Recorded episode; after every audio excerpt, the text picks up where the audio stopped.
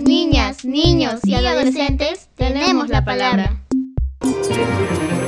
Les voy a hablar sobre el derecho a la opinión y participación.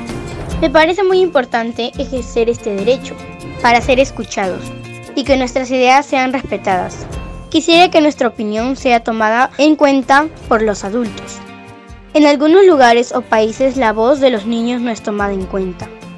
He logrado que mi familia tome en cuenta nuestra opinión y la respete. Gracias a este derecho he reconocido que la voz de mis compañeras y compañeros sean respetadas y valoradas.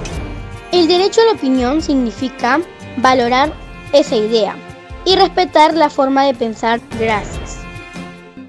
Familias, escuela y comunidad debemos actuar. Protagonizado por Lorena de la organización Prominats San José Obrero Villamaría del Triunfo.